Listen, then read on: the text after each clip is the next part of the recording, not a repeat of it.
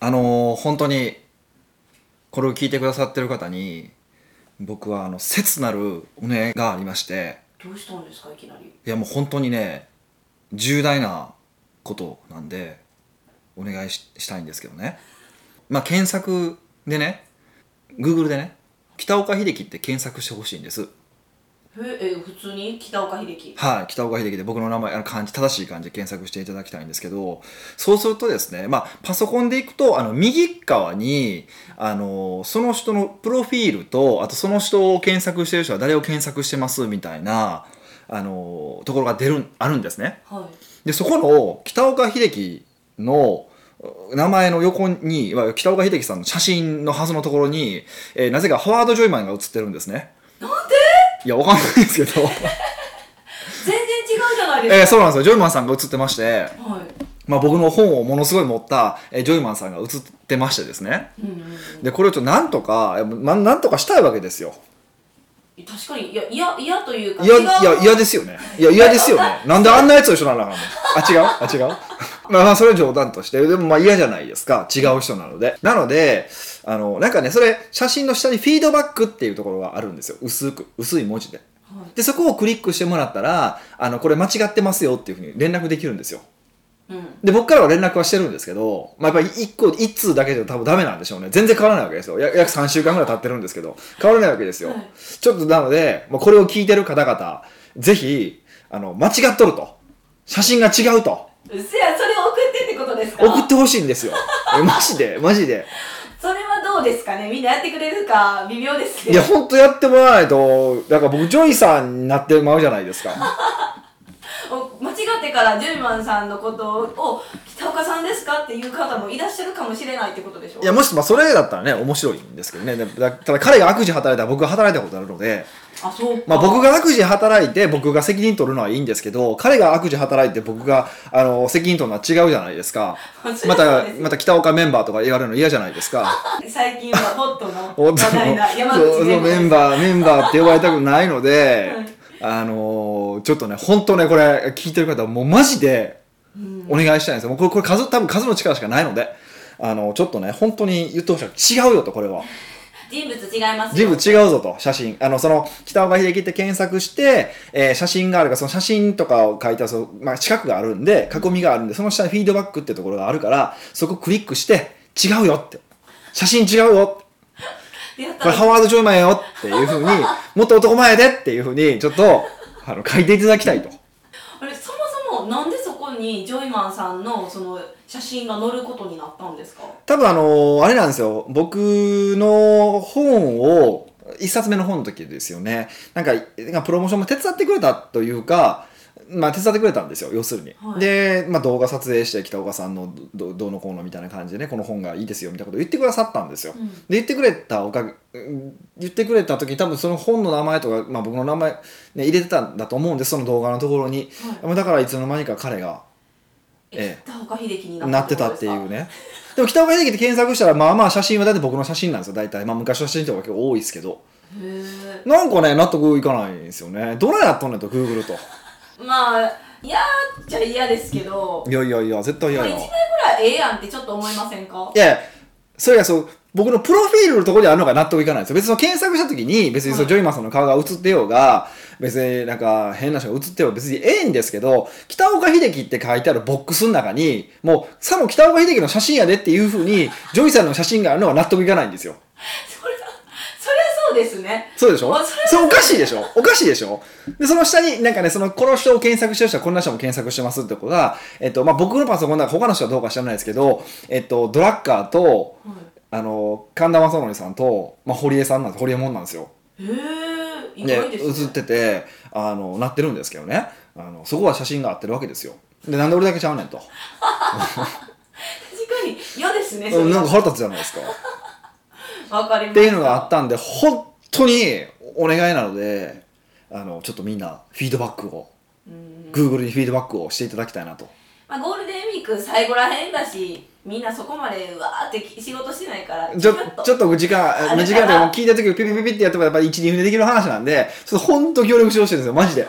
それ次の週見るの楽しみですねそうですね。それ変わってなかったら逆にヒデさんちょっとショック受けるんじゃないですかこんなにリスナー皆さんいらっしゃるのにもうあのー治るまで僕言い続け ますよ毎回毎回ポッドキャスストで質出だ問し質問受け付ける前にさっき全部ト めっちゃ面白いいや本当にねもうびっくりですよね今うんそうなんですよあれは自分で設定はできないんですかそうできできるのかなと思って探したんですよ本人ですかみたいなのがあったらねできそうなもんなんですけどそれもないんですよでそれおかしいよなと思ってもう結構 Google って僕最近納得いかないんですよねなんかあの検索してきても変なんしか出てこないでしょなんか最近どういうことです何を検索したんですかで例えばいろんなこと検索するじゃないですか、はいその時にな例えばまあ例えばちょっとこうそうだ病気の話みたいな例えばこうこういう病名の時ってどういう症状出るんかなみたいなのとかを、あの調べるじゃないですかなんとかなんとかまあ例えばななんなんとか病症状とかで検索するじゃないですかほらなんか上の方なんかようわからんね私はこう思いますみたいな文章とかでよく出てきません最近その症状についてです症状っていうかだから先生みたいな専門家が書いてりゃいいんですけどなんかしょうもないなんかクソみたいな文章書いてあったりとかうーん結構多いんですよね、まあ、最近のその SEO 対策でやっぱそなんかそういう感じになっててはいなんか結構文章が長めでなんかこうそのキーワードに関して全てが網羅されてるみたいな感じなんですけどじゃあちゃんと網羅されてるかっていうと全然網羅されてなくてななんかねそのあの、まあ、こう人工知能が全部見てるわけではい人工知能的に OK ってみいや見てればいいからその矛盾してようが何もしようが関係ないんですよ別にねああ内容がってことそうそうそうそう結構矛盾してるとか問題ありなん結構多いんですけどねえー、どうしようそんなん私すぐ信じてしまいますよ、うん、だから本当に最近特になネットの情報がもっともっと信じにくくなってるなっていうのはあくまでまあ僕個個人一個人としてはねすごく最近あの思うところですねもう終わってんなみたいな、でも今ってもう何でもググれググれっていう時代じゃないですかはいはいはじゃあその、まあ、ググって大体上の方を見るから、いうんじゃあみんな間違った知識を覚えちゃうってことですかそうそうそうそうとかまあだからあの簡単な正解のある問題だあのもんだったらまあまあまあいいんですけどもうそうじゃないものに関してはボロボロですよねまあ正解があるものに関してもちょっとむちゃくちゃやってすることもありますけどうんだ何を信じたらいいか分からんやっぱ本ですかねやっぱうん、まだ本の方がマシですマねシねマシなぐらいですねだから本当にもう誰が発信してるのかってすごく大事なので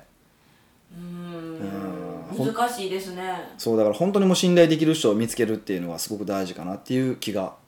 しますよね、うん、そういうのってあれなんですか取り締まりとか出てくるんですかね今後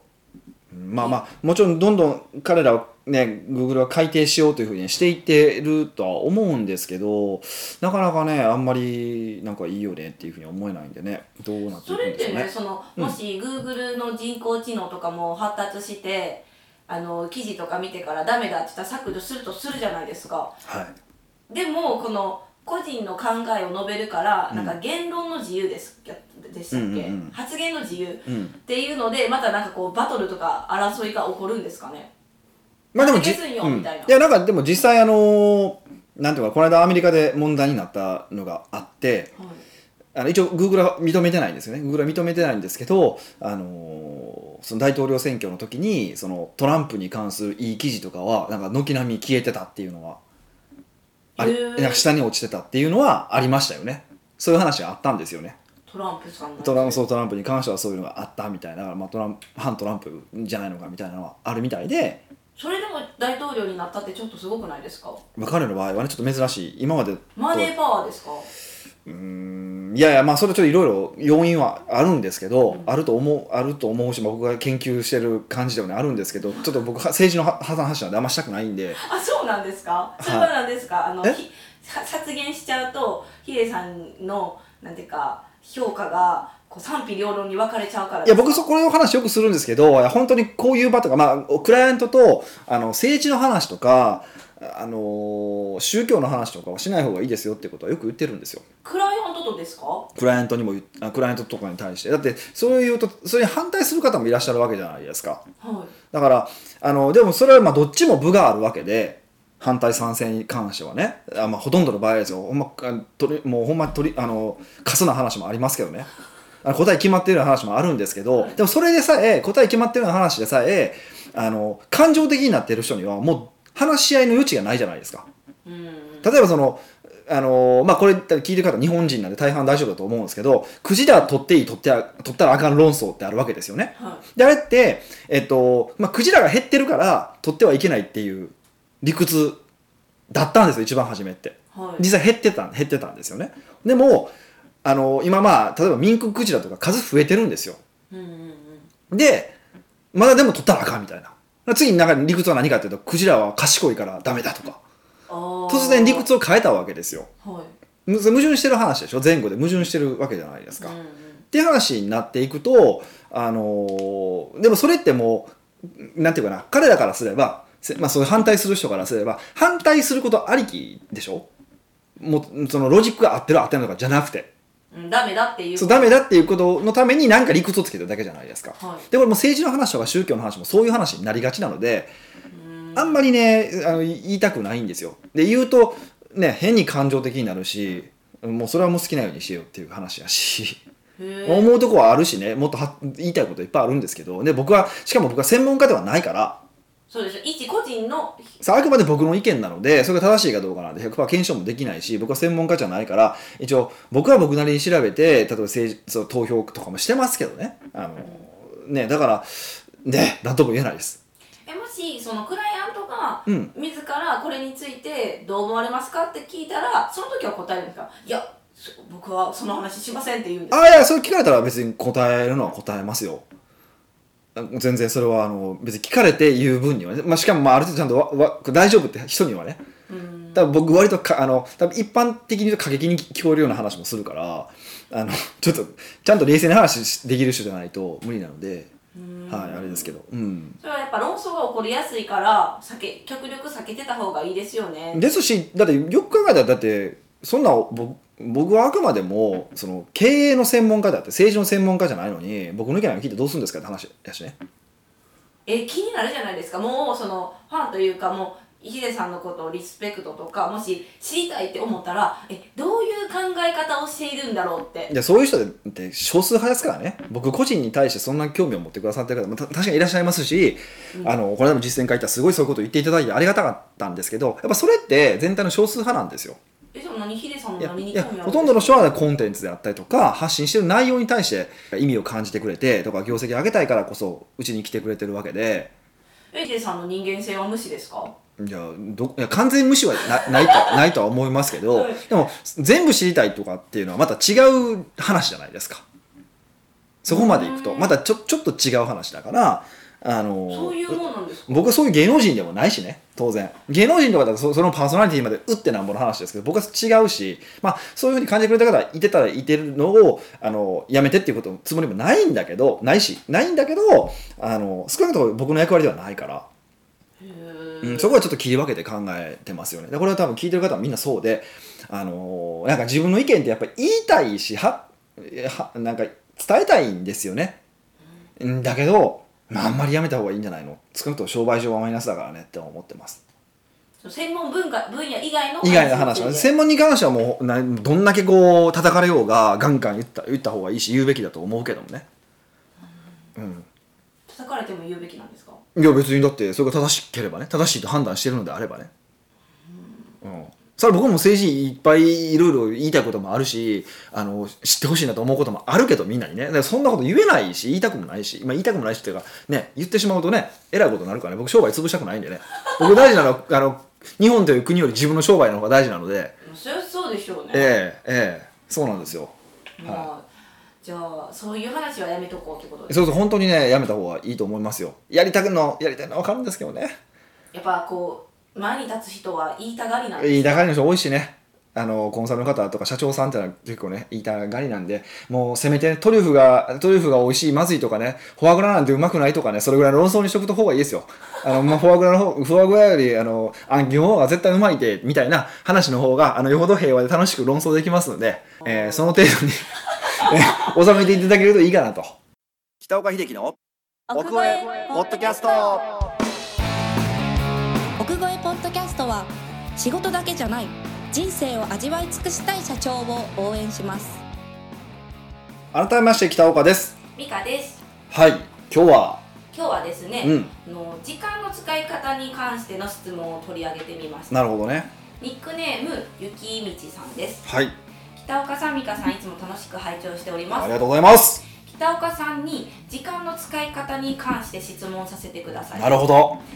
それは中途半端に空いた時間の使い方です、うん先の予定は決まっているためその時間になったら出ないといけないがそれまでにしていた仕事が意外と早く片付いて時間ができた時や早めの飛行機しか取れずセミナーの開始時間より早めに会場に着いてしまった時などですなるほどねうんがっつり集中して取り組みたい仕事をするには時間が短いと思うので、うん誰でもできるような作業をしたり下手したら何もしていなかったりうまく時間を使えていない気がします、うんちょっとした時間でも集中が必要なことをすべきなのか、または別のことをすべきなのか北岡さんはこのような時どうされていますかなるほど前あのタクシー移動の時とかお話ししましたよねそうですねなんかタクシー移動の時に何してるんですかって話で、まあ、あの基本漫画読んでるか、えっとニュース読んでるかって、まあ、要はえタクシーに乗ったらこれをやるっていうフォルダーがあってあ僕はあの iPhone にはい、それを順番に左から順番にやっていくっていう、うまあ、話はしたことがあると思うんですけど、んはい、まあ、これも理屈は基本一緒ですよね。一緒あのー隙間時間ができた時に何をやるのかってことを決めておくっていうことうんですよね。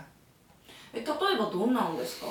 うんとまあメールを処理するっていうのも一つですよね例えばでさっきえーってその僕の場合そのタクシー移動の時にやるべやるやるその見るあのサイトっていうかアプリがあるから、まあ、それを順番に多分こういう隙間でもそういうそれを使うことがすすごく多いですね隙間時間って、うんなんか突拍子もない時に出てくるじゃないですかあらかじめ分かってる隙間時間うんじゃなくて、うん、そのなんねかなんかないなみたいなねやることがないなみたいなそうです、そういう時はうんうん何したらいいですか、あの聞かれてるんですけどまあ、だあのそれでいくとね、まあ、これもうちょっと仕事のやり方の話に関わってくるんですけどそもそもタスクリストを作ってるのかって話なんですよタスクリストですか自分がどんなタスクを抱えてるのかっていうことをあのちゃんと書いておけばその中で例えば15分しか空いてないなと思ったら15分でできそうな仕事をピックアップすることができるわけじゃないですか。確かに、うん、いそのタスク書き出しは毎日するもんなんですかやえっともちろん毎日、ま、あ書き出しに関しては僕の場合2週間に1回やってます。2週間に1回自分が持ってるタスクって全部書き出すんですね。もう本当に全部です。あれですよね付箋にですよねそう、あ付箋にあのコーヒーを買いに行くとか。そんなんも付箋に書くんであすもうほんまそのレベルそのレベル。何コーヒーを買いに行くっいてやコーヒー豆がもうないから買いに行くとか あのーちょっとアロマがアロマが切れそうやからアロマアロマを買うとかあとヨーグルトを買うとか僕週1ヨーグルト買ってるんですあるとあるヨーグルト買ってるんですけどヨーグルト買うとかなんかそういうのを全部書き出しておくわけですえそれどこまで書き出したらいいんえですかどこまでが全部もう思あってること頭が空っぽになるまで基本だから2時間1時間から2時間かかりますえタスク出しだけでですかだけで、うん。もちろんでも、あの、2回目からはそこにあ書いたものは残ってるわけだから、もちろんこれ全部処理できるわけじゃないじゃないですか。残ってるわけだから、それ以外で書いていくわけですけど、えー、じゃあたまる一方じゃないですか、まあ、た、うん、た、うんまあ、たまりますよね。人って生きてる限りはタスクはたまるわけであ。そっかそうそうそうそうそう。で、あの、もちろんで、そのうち、えーっと、まあ、2週間書き出すわけだけど、そのうち、この週にやることと、この週にやることって、なんとなくは、もう決めて分けておくんですね。はいで、あの僕の場合はまあ毎日毎日、えっと、その中から今日やることってバーって並べる順番に並べて朝朝から順番にやっていくって感じなんですよ上から順番にやっていくって感じなんですよねはい意味わかりますだからまず、えっと、2週間でまとめて全部つ作ったタスク自分が持ってるタスク1年後のタスクも含めてね全部書き出しますでそのうち、えっとまあ、2週間分なんで次の2週間ですよね2週間分のタスクはそれでこの週はこれをやるこの週はこれをやるっていう最低限のタスクを書き出しておいておくそれそれぞれね、まあ、それぞれ保存保存しておくとでその日が来たらその日のこれ今週のタスクのうちのおこれとこれとこれとこれこれはやる今日はこれやるっていうふうに決めてそれを順番に並べておいて上から順番にこなしていくっていうのが基本のやり方なんですよ。でこれに関してはまあ仕事術の商品がありますのでコンテンツをぜひあの購入していただきたい多分僕の商品の中で僕一番あのーいやすごいって言われることが多いコンテンツですかコンテンツなんですよ。いや、俺売り上げアップしようとやでと思いながらね、あの、 まあ思うんですけど、え社長のための仕事ってそうそう、やっぱすぐ変わった感覚を得られるからだと思うんですよ。売り上げもバーンって変わったらね、わ数字でわかるんだけど、そうじゃなくて実感値として、売り上げ上がったって、そんな実感値としてなんか売り上げ気持ちが楽になるとかないわけじゃないですか。でも、仕事術って、うわ今日から仕事進もうみたいな感じがあるからだと思うんですけど、あのやっぱすっごい効果を感じる方が多いと思うし、やっぱそれから、それきっかけで業績がやっぱ上がる人多いんで、まあ本当はぜひそれをね、購入していただきたいんですけど、まあそれちょっと置いといて、まあ置いまとくんあかはいいまあ、とりあえずねとりあえずとりあえずはねでなのであの書き出して、まあ、やるとでそうすると今週にやるタスクとか、まあ、来週にやるタスクっていうのがたくさん一応並んでるわけで、えっと、隙間が時間ができたその中からどれやろうかなっていうふうに見つけてやればいいだけの話でしょ、はいうん、っていうふうにやれば確実にこうまあ無駄な時間を過ごすことなくできるっていうのはありますよねううんんこのあの隙間時間って、うんえっと、そもそもそういう有意義に過ごさなければいけないものなんですか過ごさなければいけないっていうことはないけどもね、まあ、そんな世の中でそんなに何々しなければいけないなんてことはないですからねそうです一つとしてないですからね、いやなんていうんですかねこうぼーっとしとけばいいやんってふと私は思ったんですうん、よはいえこの考え方はダメなんですかえっとまあ効率的にとか効果的に生きていく、まあ、成果を上げるっていうことを考えた場合いかにぼーっとしてる時間を減らすのかっていうのは重要ですよね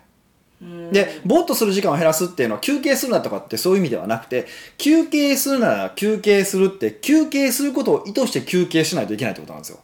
なんかわからんけど15分経ったなはダメなんですようーんうーんなんでなんですかうん少なくとも少なくともその15分は自分で考えて生きてないからです成果を上げるために生きてないからですうーんただ単に時が流れただけ時は流れただけじゃないですか、はいいやもうそれで寝てんのと一緒じゃないですかうーでしょん厳しいですえーねでもそういうことじゃないですか。で、だからいかに起きてる時間を増やすのかっていうのがテーマなんで、で、その時間を増やせれば増やせるほど当然得られるものは大きいわけで人生ってね。だからたくさんのものを得たいと思うんであれば、いかに起きてる時間を増やすのかっていうことだと僕は思ってますよ。うーうんんだからあの今の話結構いいヒントにななってて、えっと、隙間時間ができた時に意図的に休憩するのはありなんですよ。意図的にね意図的にだから、えっとまあ、目をつぶって、えっと、呼吸にフォーカスするあの、まあ、瞑想に近しい感じですよね。まあ確かにでもそれだったらどこでもできますしでできるかできるじゃないですかどんな場所でもできるじゃないですかで別に目をつぶってるだけなら電車の中でもできるじゃないですかうーなん んかふーっとやるわけじゃないからなんかそういうことじゃないからね今の顔とポーズ誰も見てないああですそうか顔芸顔芸じゃないですけどねでもまあでもそうじゃないですか本当にまあ目をつぶってえっと、吸って吐くで吐く時間をちょっと吸うよりもまあ倍以上の長さにするっていうことだけ意識して呼吸だけに集中するようにするっていうだけであのアクティブな休憩になるので、うーんうん、いいですかそういうふうにするんであればいいと思いますよ。うん。え休憩あ休憩ちょっとした隙間時間うにん。人間観察することはどうですか、まあ意図的にしてればいいですよね。ぼーっと見てるんじゃな くて。まあ、でも何観察すんねんっていう話ですうよんね僕はあんまりそう好きじゃないんですよね。人間観察、趣味人間観察なんですよ。ちょっとすごいなと思うんですよいね。やそ何観察してるんですか観察ねすることなんかないじゃないですか。ただ単にぼーっとしてることをぼーっとしてるっていうよりかは人間観察してるっていうのがかっこいいっからていう気がするんですよね。なんかね。だから僕はあと、そのセミナーの前とかで誰もいない時とかだと、僕結構あの簡単なトレーニングはしますけどね。会場でってことですか会場で会場えで。それはヒデさんがそこの会場の講師では前に入れるからでしょこれ、これそういうことじゃないんですかこの方は違うんかな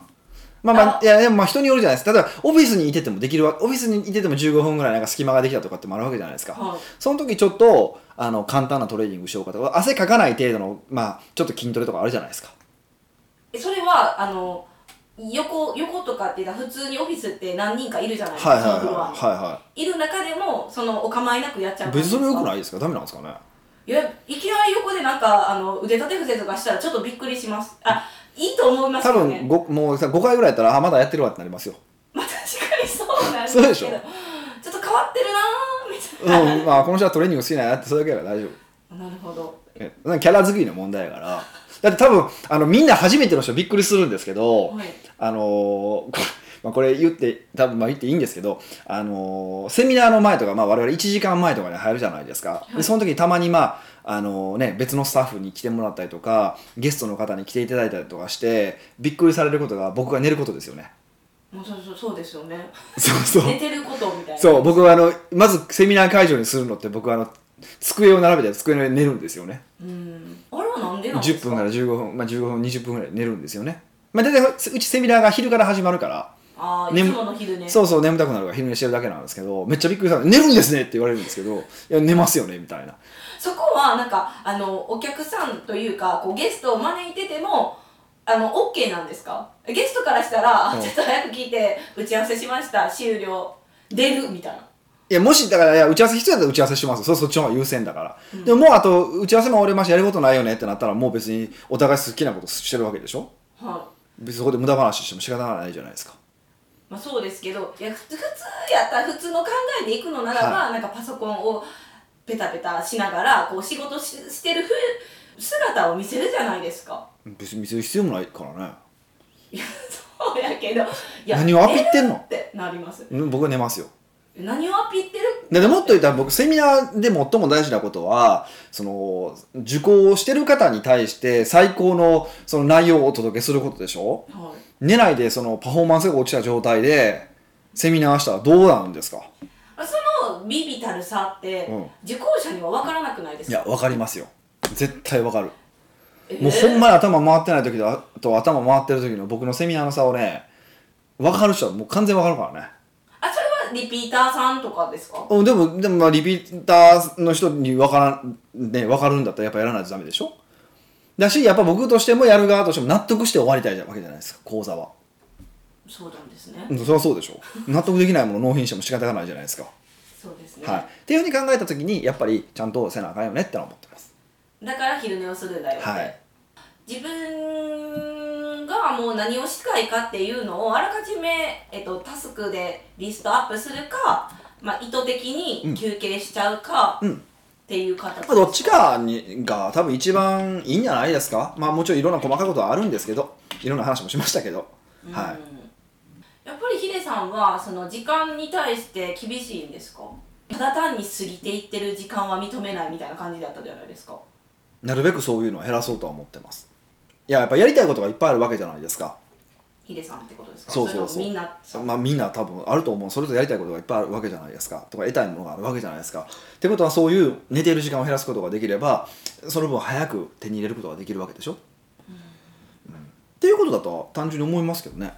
そんな難しい話はなくて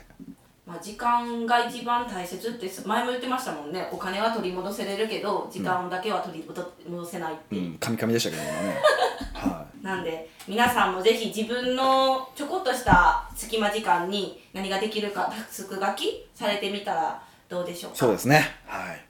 奥越ポッドキャストではビジネスの質問から個人的な質問まで幅広い質問をお待ちしております質問フォームは奥越ウェブサイトにあるポッドキャストの記事の最後にありますのでそちらよりご質問してくださいいやご質問もいいんですけどとりあえず北岡秀樹と検索してもらって、またそれ、えー違うよと、えーいうのだけ、えーフィードバックということで写真違うでというのも送っていただければなというふうに思ってますお願いしますはい、じゃあまた来週お会いしましょう